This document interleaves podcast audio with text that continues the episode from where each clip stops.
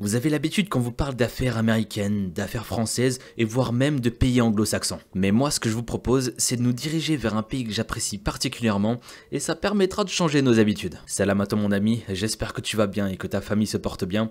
Aujourd'hui on se dirige tout droit vers la Turquie. D'ailleurs en ce moment et je vous promets que c'est vrai, quand je me balade sur internet, je tombe toujours sur des vidéos turques où il y a plein de bouffe. Je vous promets vous me donnez super envie à chaque fois. L'autre fois j'étais sur YouTube et je vois un mec avec sa grosse de kebab fait maison, ça donnait super envie, avec la viande bien grillée et tout là, mais c'était incroyable. Non, sérieusement, vos plats ont l'air magnifiques, avec les baklava, avec de la pistache, les kneffés, avec le fromage filant. Regardez juste ici, je vais vous mettre une image, juste là, là, là. Franchement, quand vous regardez ça, ça donne pas envie Le fromage filant, tout ce sucre c'est hyper gourmand, ça donne super envie je trouve. Moi quand on me dit Turquie, c'est ça que je vois, l'hospitalité turque avec des grillades, du partage, de la générosité. Invitez-moi, invitez-moi, faut que je mange, faut que je mange avec vous sérieux. Bref, vous avez vu comment je suis, quand je parle de bouffe, je peux plus m'arrêter. C'est bon, il y a rien à faire. Je suis inarrêtable, sérieux. Alors qu'aujourd'hui, on va parler d'une affaire des plus horribles. Il s'agit d'une histoire assez triste, donc je vais vous demander de vous accrocher et on va se concentrer sur tout ça. Parfois, on a tendance à croire que les pires atrocités se passent seulement en Amérique et en Angleterre, alors que pas du tout. Avec la précieuse aide d'une abonnée turque, j'ai pu travailler sur une affaire tellement triste que je me devais de vous présenter. Après pas mal de réflexions, j'ai décidé de vous la partager. Et tout ça, ça permettra une prise de conscience, et de rendre hommage aux victimes. Je vous en dis pas plus, mais ce qui va se passer dans cette affaire n'aurait dû jamais exister. On a affaire à des actes d'une telle barbarie qui font froid dans le dos. Sans plus attendre, je vais vous demander d'éteindre votre lumière, de vous poser tranquillement et de vous laisser emporter par ma voix.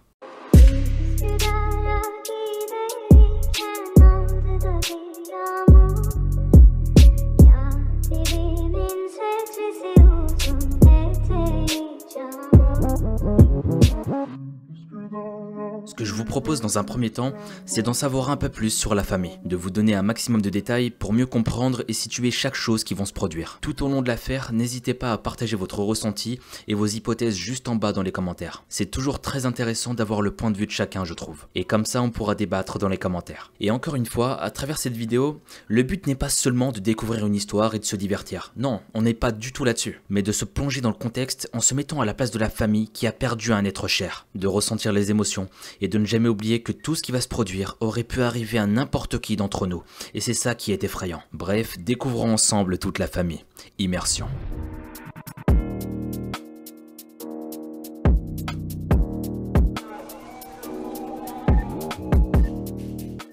Tout d'abord, on va se concentrer directement sur la famille de Munever. Le père de Munever, qui se nommait Soleya, est né dans une ville appelée Bolu, et il aimait beaucoup cuisiner. Et c'est pour ça d'ailleurs qu'il va étudier dans ce corps de métier. Et quelques temps plus tard, il va épouser une femme, Nagihan, dont il va tomber très amoureux. À l'âge de 35 ans, le papa est devenu cuisinier professionnel. À l'époque, sa femme Nagihan était enceinte de leur premier enfant. Cette grossesse a porté chance à la famille, car Soleya, le père, avait trouvé un emploi à Istanbul. Bolu était une petite ville, et ce cuisinier voulait s'améliorer davantage pour ouvrir son propre restaurant. Son emploi à Istanbul était d'être chef cuisinier au bureau du gouverneur. Dit comme ça, ça fait rêver. Plutôt classe comme métier, je trouve. Suleya a immédiatement accepté l'offre et s'est rendu avec sa femme enceinte à Istanbul en 1991. Il a ensuite ouvert son propre restaurant dans lequel il travaillait tous les jours durement. Peu de temps après, Munever est venue au monde. Elle est née à Istanbul le 7 mars 1991. C'était un bébé magnifique aux cheveux noirs et toute la famille en était très fière. Désormais, le père avait un plus grand rêve en tête. Il voulait acheter une maison à Tarabya l'un des quartiers les plus luxueux d'Istanbul. Après avoir obtenu une maison, il a dû vendre le restaurant à cause d'une autre entreprise avec qui ça s'était mal passé. Il a ensuite commencé à travailler comme cuisinier au patriarcat grec de Féné, dans un autre quartier d'Istanbul. La famille vivait en tant que locataire dans un modeste appartement dans le quartier de Foulia. Peu de temps après, un nouvel enfant rejoint la famille, qui se compte désormais au nombre de 4. La famille s'agrandissait de plus en plus et ça faisait plaisir à voir. Quoi de plus beau que la famille Il y avait le petit Enver et sa grande sœur. Le petit frère ressemblait beaucoup à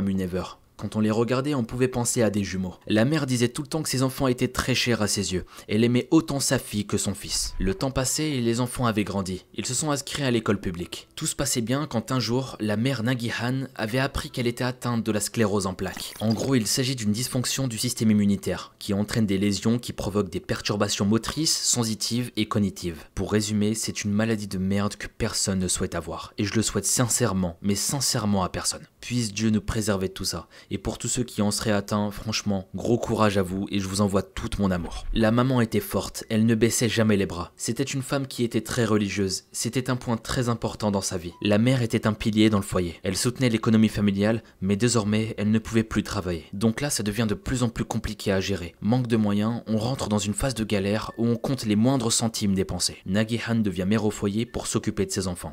Et franchement, respect à elle parce que c'est l'un des plus beaux métiers au monde et l'un des plus compliqués, je pense. Parce que s'occuper toute la journée de la maison, des enfants, de l'éducation, c'est franchement un travail incroyable et démesuré. Et il y en a beaucoup qui s'en rendent pas compte. Et je le dis sincèrement, respect à toutes ces mères au foyer.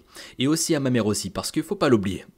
Bref, malgré les difficultés financières, les parents voulaient absolument que les enfants continuent les études pour avoir le meilleur métier et le meilleur avenir possible. Le plus grand rêve de la maman était de voir Munever terminer ses études et d'avoir le métier dont elle rêvait. Ils n'ont jamais délaissé leurs enfants, toujours à prendre bien soin d'eux. Juste avant l'incident tragique qui va se produire dans cette affaire, le père va envoyer Munever au Canada pour apprendre l'anglais. À son retour du Canada, elle parlait parfaitement l'anglais.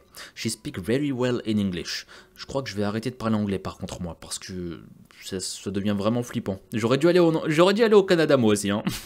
Elle et son frère Enver étaient très doués et ils étaient très proches. Pour eux, c'était toujours la famille avant tout et les disputes étaient très rares. Munever était une fille très sociable, qui riait tout le temps et rayonnait de joie. C'était une femme sentimentale, romantique, très belle, élégante mais malheureusement très naïve. Elle aimait les enfants bien qu'elle n'avait que 17 ans et elle avait sa propre façon de s'habiller. Comme les filles de son âge, elle aimait se maquiller et se prendre en photo. Elle n'a jamais cessé de sortir dehors avec son frère Enver et ses amis. Elle aimait beaucoup voyager et apprendre à connaître de nouvelles personnes. Ses amis proches l'appelaient par le surnom Munu. Munever donnait une grande importance à la lecture et à l'éducation. Elle était remplie d'amour. C'était une personne avec un grand cœur, pleine de vie. Elle voulait trouver son prince charmant et connaître ce qu'on appelle le grand amour. Elle voulait un mariage des plus avec une robe blanche digne des contes de princesse. Enfin bref, vous l'avez compris, elle voulait pleinement vivre sa vie et être heureuse. Tout simplement, rien de plus. Et justement, là, à ce moment précis, Munever va faire une rencontre. Une rencontre qui allait tout changer, qui allait changer sa vie à jamais, et on va le découvrir.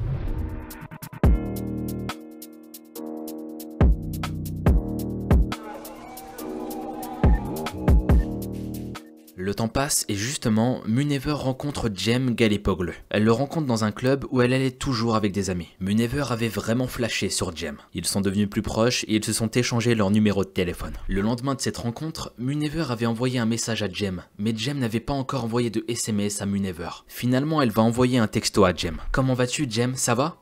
J'ai rêvé de toi hier soir, j'étais inquiet pour toi. Jem va répondre avec la phrase suivante. Pourquoi t'as attendu trois semaines pour envoyer un SMS Le mec est vachement gonflé quand même. Il s'agirait d'être un peu gentleman, mon gars. C'est quoi ces manières? Il a vraiment cru que tout lui était acquis.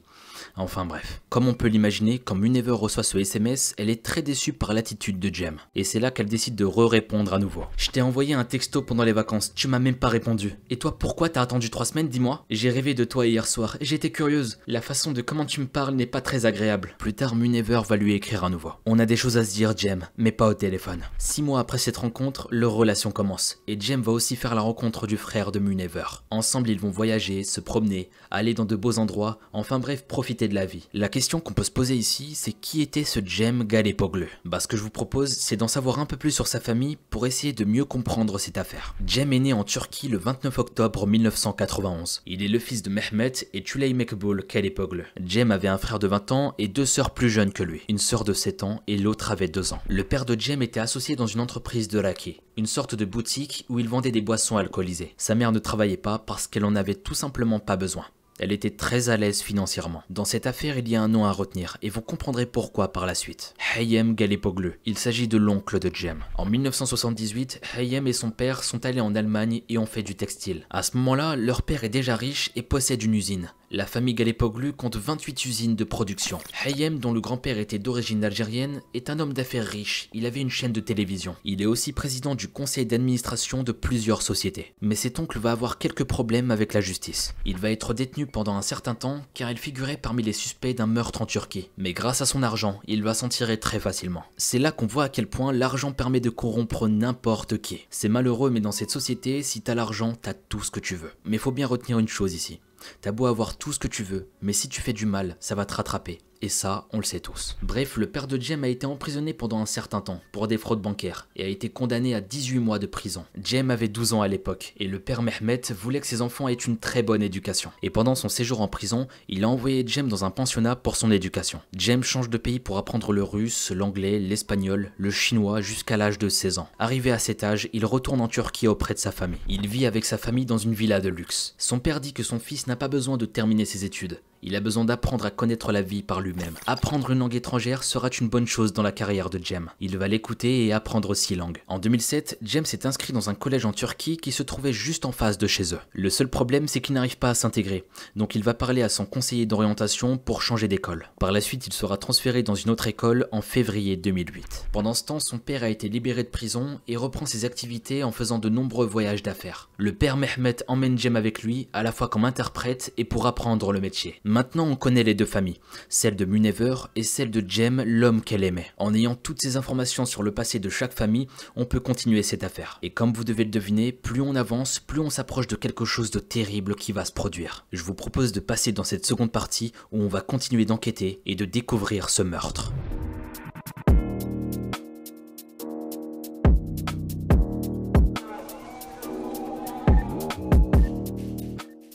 Alors faut savoir une chose, Jem ne va jamais rencontrer le père et la mère de Munever. Elle va juste en parler brièvement à sa maman en lui disant qu'elle était en couple avec un certain Jem. Le père quant à lui n'était pas au courant. Mais un jour dans un centre commercial, les parents de Munever ont rencontré la mère de Jem, donc ils ont discuté ensemble de leur enfant. C'était le premier contact avec leur famille qui permettait d'en savoir un peu plus sur leur situation. Enfin bref, les parents de Munever ne connaissaient Jem qu'à travers ses parents et leur fille. Munever était très amoureuse de Jem, tellement amoureuse qu'elle était aveuglée par la relation. Elle ne pouvait pas voir ce que ses amis voyaient. Elle était tellement sous le charme de Jem qu'elle lui obéissait au doigt et à l'œil. Elle ne se rendait pas compte que Jem n'était pas normal, que son comportement envers elle n'était pas adapté. Durant l'enquête, la police va découvrir que Jem enregistrait des fichiers concernant Munever dans son ordinateur. Des fichiers assez compromettants. Il y avait beaucoup de dossiers dans son ordi, mais pas que de Munever, non. Il y avait des dossiers de plusieurs femmes différentes, avec des images ou des informations les concernant. Tout était bien ordonné, il y avait un fichier pour chaque fille. Là, à ce stade, on commence à comprendre qu'on a affaire à quelqu'un de très malsain, voire très dangereux. À force d'enquêter, on remarque que durant leur relation, il y avait beaucoup d'appels téléphoniques. Ils passaient énormément de temps ensemble à discuter au téléphone. Il faut savoir aussi qu'il était interdit à Munever de rester trop tard dehors, en raison des règles familiales. Son père, Soleya Kalabulut, voulait qu'elle soit à la maison avant le dîner. Il trouvait que c'était important que la famille soit réunie au moment du dîner. Ça permettait de se retrouver et de profiter de tous ensemble. Et tout ça expliquait un peu les nombreux appels téléphoniques. Vu qu'elle ne pouvait pas trop sortir le soir, bah faut s'imaginer qu'ils se parlaient tout le temps au téléphone. Jem offrait toujours des cadeaux à Ses amis disaient que Jem allait à l'école tous les jours avec une rose à la main. Même pendant les pauses entre deux cours, il était très affectueux. Il lui caressait les cheveux, lui faisait des câlins. Il la regardait souvent dans les yeux et lui offrait une fleur, comme un parfait amoureux. Il essayait d'être à la fois subtil et élégant. Mais ce qui était troublant et bizarre, c'est qu'il agissait de cette manière par période. Parfois, c'était tout le contraire, il était totalement instable. Un ami de Munever va rapporter toutes les choses suivantes avant que le drame se produise. En me souvenant de l'histoire de Munever, j'ai réalisé que Jem était quelqu'un qui essayait constamment de et de prétendre être l'amant parfait. Un jour, Munever était très contrariée. Je suis allé la voir et j'ai demandé pourquoi elle était dans cet état. Elle m'a dit qu'il n'y a pas longtemps, elle est allée au cinéma avec Jem et que ce jour-là, elle portait une mini-jupe. Quand Jem a vu la mini-jupe, il l'a frappée très violemment à la jambe. Elle me disait qu'il avait frappé d'une telle violence qu'elle était encore sous le choc. Quelques secondes après cet acte, elle me dit qu'elle a réagi. Qu'est-ce que tu viens de faire là? De quel droit oses-tu me frapper? Tu n'es ni ma mère ni mon père. Jem lui répond Tu es ma femme. Il est normal de se sentir mal à l'aise quand je te vois avec une mini-jupe. Tu voudrais que je parte, c'est ça? Tu voudrais me voir partir? Munever n'a pas cherché à comprendre et elle est passée à autre chose. Mon ami Munever n'avait jamais bu une goutte d'alcool de sa vie. Mais Jem lui avait un problème avec l'alcool, c'était évident. Quand j'en parlais avec Munever, elle essayait de s'assurer en disant que Jem buvait car il avait des problèmes. J'ai rencontré Jem une fois à l'anniversaire d'un ami, et je lui ai dit la chose suivante. Munever se soucie de toi et t'aime beaucoup. Donc s'il te plaît, prends soin d'elle. Quand j'ai dit ça, il s'est moqué de moi et il m'a balancé un bien sûr. Enfin tout ça pour dire que le comportement de Jem était très bizarre et souvent contradictoire. Un jour il se montrait être l'homme parfait et l'autre jour il montrait un côté de lui instable et rempli d'incompréhension. Un jour avant le meurtre, les enquêteurs sont tombés sur une conversation. Jem était bizarre et il disait tout un tas de choses à Munever, comme par exemple les choses suivantes. Tu sais ce que je te ferais des choses que tu ne peux même pas imaginer. Tout d'abord, je vais t'embrasser et te serrer fort, très fortement. J'ai un plan en tête, Munever. Un très grand plan, bébé. Je te dirai petit à petit pour pas que tu sois choqué, t'inquiète pas. On sera ensemble demain. Je vais te préparer le dîner et une belle table. Je vais tout faire pour que cette soirée soit des plus romantiques. Je vais même te jouer de la guitare et tout ce que tu voudras, je le ferai pour toi. Munever était à la fois surprise et absorbée par toutes les paroles que Jem disait. Lors de cette conversation, elle le laissait parler. En répondant par un oui, elle était à la fois surprise et parfois contente. Tout ce qu'il lui promettait ne pouvait que bien se passer. Et qui ne rêverait pas de ça en couple sérieux Maintenant, je vous propose de découvrir la partie la plus sombre de l'histoire. Je vous rappelle que c'est très choquant et encore une fois, j'ai beaucoup de peine pour la famille. Le mardi 3 mars 2009, un jeune éboueur va faire une découverte qui va le marquer à jamais. Il était 20h dans le quartier de Etchile à Istanbul. Il faisait si froid ce jour-là. Après avoir erré dans les rues, il s'approche de deux bennes à ordures. Dans l'une des bennes, il remarque un sac à main de femme. Quand il tend la main pour récupérer le sac, il voit aussi un étui de guitare à l'intérieur de l'autre benne. À ce moment précis, l'éboueur était content. Il trouve un sac et un étui de guitare. Donc il pensait se faire un bon paquet d'argent en revendant tout ça. Mais sa joie malheureusement n'allait pas durer longtemps. Il a pris l'étui de guitare et quand il s'est apprêté à l'ouvrir, il est tombé sur quelque chose qu'il n'oubliera jamais. Il est entré directement dans un état de choc. Il a découvert la tête d'une adolescente déchiquetée. Elle était hors de son corps. La scène était des plus horribles, digne d'un cauchemar ou d'un film. Quand il a vu ça, il s'est précipité pour chercher de l'aide et signaler le massacre à deux hommes de la sécurité. Ce jour-là, la Turquie était en deuil. Toute la nation venait de découvrir l'un des massacres les plus horribles du pays. La sécurité appelle la police qui se rend directement sur les lieux. Une fois arrivés, ils ont ouvert l'étui de guitare et ils ont constaté l'horreur de l'affaire. Ils sont tombés directement sur la tête de la jeune fille. Lentement remis le boîtier de guitare et la tête à l'intérieur pour que les preuves ne soient pas corrompues. Quand ils l'ont examiné, ils ont découvert une valise juste en dessous. Quand ils ont ouvert la valise, ils ont trouvé le corps sans tête. Suite à ça, des équipes supplémentaires et des enquêteurs ont été appelés en renfort. Leur but était de résoudre le meurtre. Ils ont bouclé la scène et ils ont commencé à interroger les gens sur place. Ils voulaient savoir si quelqu'un avait vu quelque chose se produire. Un individu suspect peut-être. Toute chose était bonne à prendre. Les deux hommes de la sécurité qui ont appelé la police ont déclaré avoir vu deux personnes. Ils ont vu un vieil homme qui aidait un jeune. C'est ce dont ils se souviennent. Ils ont été amenés au poste de police pour dessiner un croquis des suspects. Les enquêteurs sur les lieux du crime ont été appelés pour recueillir des preuves. Ils ont essayé d'obtenir un maximum d'informations sur l'identité du corps. Et c'est là qu'ils tombent sur un autre sac. À l'intérieur, il y avait une carte étudiante appartenant à Munever Karabulut, ainsi que 17 livres turcs qui ont été trouvés. La photo sur la pièce d'identité ressemblait à la personne tuée. Il s'agissait d'une lycéenne de 17 ans qui était bel et bien Munever Karabulut. Mais il y avait autre chose dans le sac une note affectueuse d'une conversation manuscrite avec un petit ami, où il y avait des mots d'amour, une petite discussion du couple. Suite à ça, la police voulait identifier l'adresse permettant de joindre la mère et le père de cette jeune fille brutalement assassinée. Pendant ce temps, le procureur d'Istanbul, Ersen, est arrivé sur les lieux. Quand il est arrivé, il y avait énormément de monde sur place. Craignant que les preuves ne soient détruites à force d'examiner la scène du crime, deux bennes à ordures ont été amenés dans la cour avant du gymnase du service de police. À la suite de ça, un examen plus approfondi a été réalisé. Des échantillons de cheveux,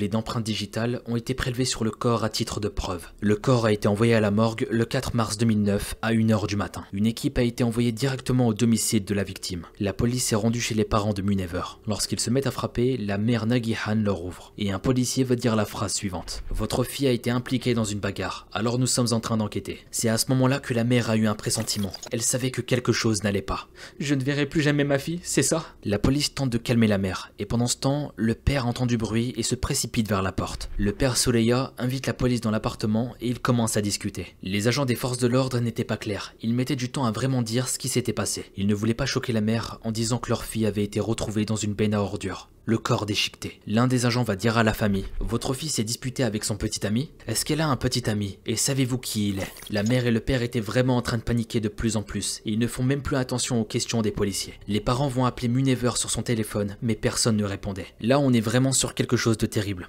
La police ne va pas dire directement si sa fille est morte. Ils ne voulaient pas la choquer, mais ce qui est malheureux, c'est qu'on la voit essayer d'appeler sa fille quand même. À la place des policiers, vous auriez fait quoi vous? Vous allez jouer la franchise et dire toute la vérité, ou au contraire, vous allez y aller doucement et dire toutes les choses par étapes. Moi, pour le coup, j'aurais peut-être fait comme eux. J'aurais tellement peur que la mère fasse un malaise. Mais d'un autre côté, j'aurais peur qu'elle m'en veuille, qu'elle me dise que j'ai menti. La police demande à la famille de donner des photos de Munever avec ses petits amis. Le père Soleya Kalabulut a téléphoné à son fils qui n'était pas à la maison et il lui demande de rentrer immédiatement. Un camarade de classe de Munever vivait dans le même appartement. La police vont immédiatement l'appeler pour l'interroger. Quand avez-vous vu Munever pour la dernière fois? C'était quand James, son petit ami, l'a transporté en voiture en quittant l'école. Nous avons quitté l'école vers 14h et Jem a emmené Munever dans un taxi. C'est ainsi que la police a obtenu le premier indice sur le meurtre. Dans la tête des policiers, ils se demandaient mais qui était ce Jem et est-ce qu'il a commis ce meurtre? Les agents de police sont à la recherche de réponses. Ils n'étaient pas du tout pressés d'annoncer la mauvaise nouvelle à la famille. Ils voulaient raconter ce qui s'était passé mais dans un endroit approprié avec des ambulanciers au cas où il y aurait un malaise. La police vont demander aux camarades d'école qui était ce Jem. L'ami de Munever a dit que le père et l'oncle de Jem étaient des hommes d'affaires et qu'ils étaient très riches. Il a dit qu'ils avaient des usines et qu'ils étaient très fortunés. Pendant ce temps-là, le frère de Munever est rentré à la maison. Les flics vont dire à Enver qu'elle était impliquée dans une bagarre avec son petit ami. Ils ont demandé qui était Jem car Enver le savait. Ils vont lui poser quelques petites questions et ils vont lui demander s'il n'avait pas une photo de Jem. La police obtient donc la photo et la montre aux deux agents de sécurité qui ont vu les deux hommes. Ils l'ont reconnu tout de suite. Ils ont dit que la personne qui a jeté l'étui de guitare et la valise était la même personne que sur la photo. Ils ont clairement vu les visages des personnes qui ont jeté le corps dans la benne à ordures. Ils étaient sûrs d'eux à 100%. Enver, le frère de Munever, sera informé au bureau de police que sa sœur a été assassinée. Et c'est là que Enver va confirmer que Jem est bien l'amant de sa sœur. Après les déclarations, Jem Galépoglu est le suspect numéro 1. Toutes les informations obtenues ont été transmises à tous les services de police. Jem, je crois qu'il est temps pour toi de te faire arrêter et de pourrir en prison. Quelque chose me dit que la police ne va pas tarder à te retrouver. Banks.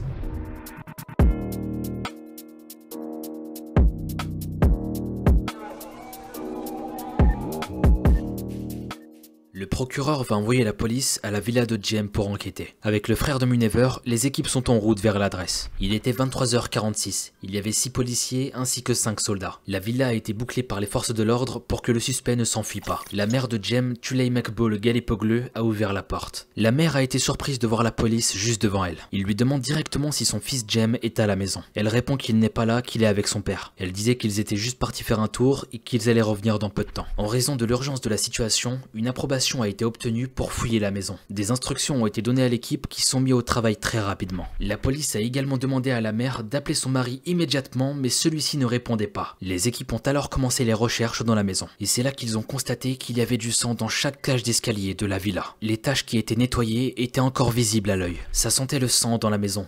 En entrant dans le petit salon, la police a clairement vu des petites taches de sang sur la porte. Il y avait une pièce en désordre, comme si une dispute avait eu lieu. Tout le sang qui avait été essuyé était encore visible. La maison était sale et ça ressemblait beaucoup à un meurtre dissimulé. Comme s'ils avaient essayé de supprimer toutes les preuves, mais c'était clairement raté. Un policier va se précipiter vers le chef de l'équipe et il va crier « Je l'ai trouvé je l'ai trouvé, j'ai trouvé la scie ensanglantée. La scie était enveloppée dans un journal dans la chambre de Jem. Maintenant, l'arme du crime et les preuves ont été trouvées. Et là, le chef de l'enquête va crier les choses suivantes. Que personne ne sort ou rentre dans cette maison. J'interdis quiconque d'utiliser son téléphone. Les preuves et la scène du crime sera préservée jusqu'à l'arrivée des enquêteurs spécialisés. Il ne voulait pas que les médias soient au courant et que tout se sache. Sinon, le tueur pourrait prendre la fuite et ce serait compliqué pour le retrouver. Les fouilles ont permis de trouver un survêtement ensanglanté et les vêtements de Jem qui étaient en sang. La police va également trouver un sac lors de la perquisition. Dedans, il y avait un peu d'argent et un billet d'avion pour aller en Russie. Pendant ce temps-là, la mère de Jem était très inquiète et commençait à paniquer. Elle était serrée contre ses deux filles qui avaient peur. Elle ne comprenait pas pourquoi la police était là. Pendant ce temps, une voiture s'approche de la villa, s'arrête brièvement et repart. La police va juste noter la plaque d'immatriculation et la regarder partir. Je vais pas vous mentir, à ce moment précis, je comprends pas trop. Mais arrêtez cette voiture, bordel Ça paraît évident qu'il y a quelqu'un de bizarre à l'intérieur. Ça se trouve, il y avait Jem qui était tranquillement en train de faire demi-tour parce qu'il voyait que la situation commençait à devenir compliquée. Quelle erreur d'avoir laissé cette voiture. Et bien évidemment, la mère sera interrogée concernant la plaque, mais elle ne dira rien de concluant. A noter que depuis le début, la police n'a rien dit à la mère, comme quoi Munever avait été tué par son fils. L'enquête continue et il a été déterminé que le meurtre avait été commis de la manière suivante. Une dispute entre Jem et Munever a commencé dans la cuisine. Munever va alors s'échapper de la cuisine et se réfugier dans une petite pièce. La poignée de porte de la petite pièce était ensanglantée. Et c'est là que le meurtre a eu lieu. Il y avait des signes de lutte intense. On peut constater les faux ongles de Munever qui ont été cassés. Des tests ADN ont été effectués sur le sang et les faux ongles, mais c'était évident. Jem Galipoglu n'était plus un suspect, mais un meurtrier. Peu de temps après, comme si de rien n'était, on a le père de Jem qui essaie de rentrer à la villa. Mais il a été arrêté juste à l'entrée. Il sera plus tard interrogé sur toute cette affaire. Il y a aussi une corde en cuir foncé qui a été retrouvée. La police soupçonnait que cette corde avait été utilisée dans le meurtre de Munever. Parce que le corps de Munever avait des marques importantes sur ses poignets. Une tronçonneuse enveloppée d'un journal a été trouvée, ainsi que des t-shirts remplis de sang utilisés pour nettoyer la scène qui ont été trouvés dans un placard. Désormais, il y avait suffisamment de preuves. Tout était clair. Mais il y avait un problème très important.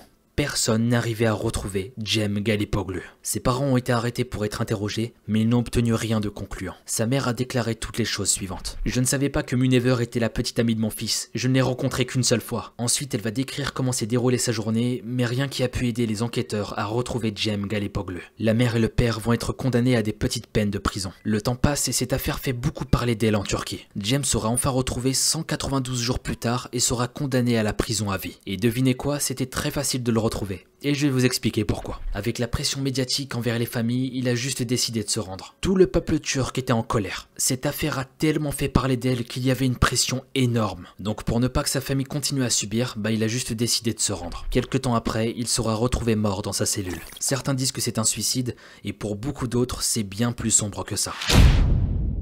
Ainsi se termine cette histoire. Pendant longtemps, on ne savait pas où se trouvait Jem, mais il a finalement été arrêté. Il a tué cette femme d'une telle violence, ça fait froid dans le dos. Je ne sais même pas comment c'est possible, sérieux. J'aimerais avoir vos avis concernant cette affaire ainsi que vos hypothèses. Perso, j'avais comme cette impression qu'il était dans la voiture que la police n'avait pas arrêté. Si seulement ils avaient intercepté cette voiture, il aurait été condamné beaucoup plus vite que ça. On n'aurait pas eu toute cette attente, parce que 192 jours, c'est juste énorme pour un tueur en liberté. Il aurait pu ne jamais se faire rattraper. Regardez juste Dupont de Ligonnès. Le tueur est encore en liberté à l'heure actuelle et ça c'est vraiment effrayant. Ce que je trouve dingue dans cette affaire, c'est l'horreur du meurtre, qui est d'ailleurs complètement maladroit. Le tueur n'a pas du tout réussi à dissimuler le meurtre, et heureusement j'ai envie de dire. Quand on regarde la scène, le sang qui a été mal nettoyé, les habits retrouvés, enfin c'était tellement bizarre, et ce que je trouve bizarre, c'est que les parents de Jem font comme si de rien n'était, comme s'ils n'étaient pas au courant. Quand je vois ça, j'ai vraiment des doutes sur leur innocence concernant cette affaire. Enfin bref, j'attends vos avis en commentaire concernant l'affaire de Munever. C'était l'histoire de cette femme partie bien trop tôt, et puisse-t-elle reposer en paix. Quant à nous, on se retrouve très vite pour une prochaine vidéo. Mais avant de quitter, viens me dire sur Instagram de quel pays tu me regardes. Ça m'intéresserait de savoir, et comme ça je répondrai à tous ceux qui m'envoient un message. Sur ce, c'était Mogota, prenez bien soin de votre famille, à bientôt.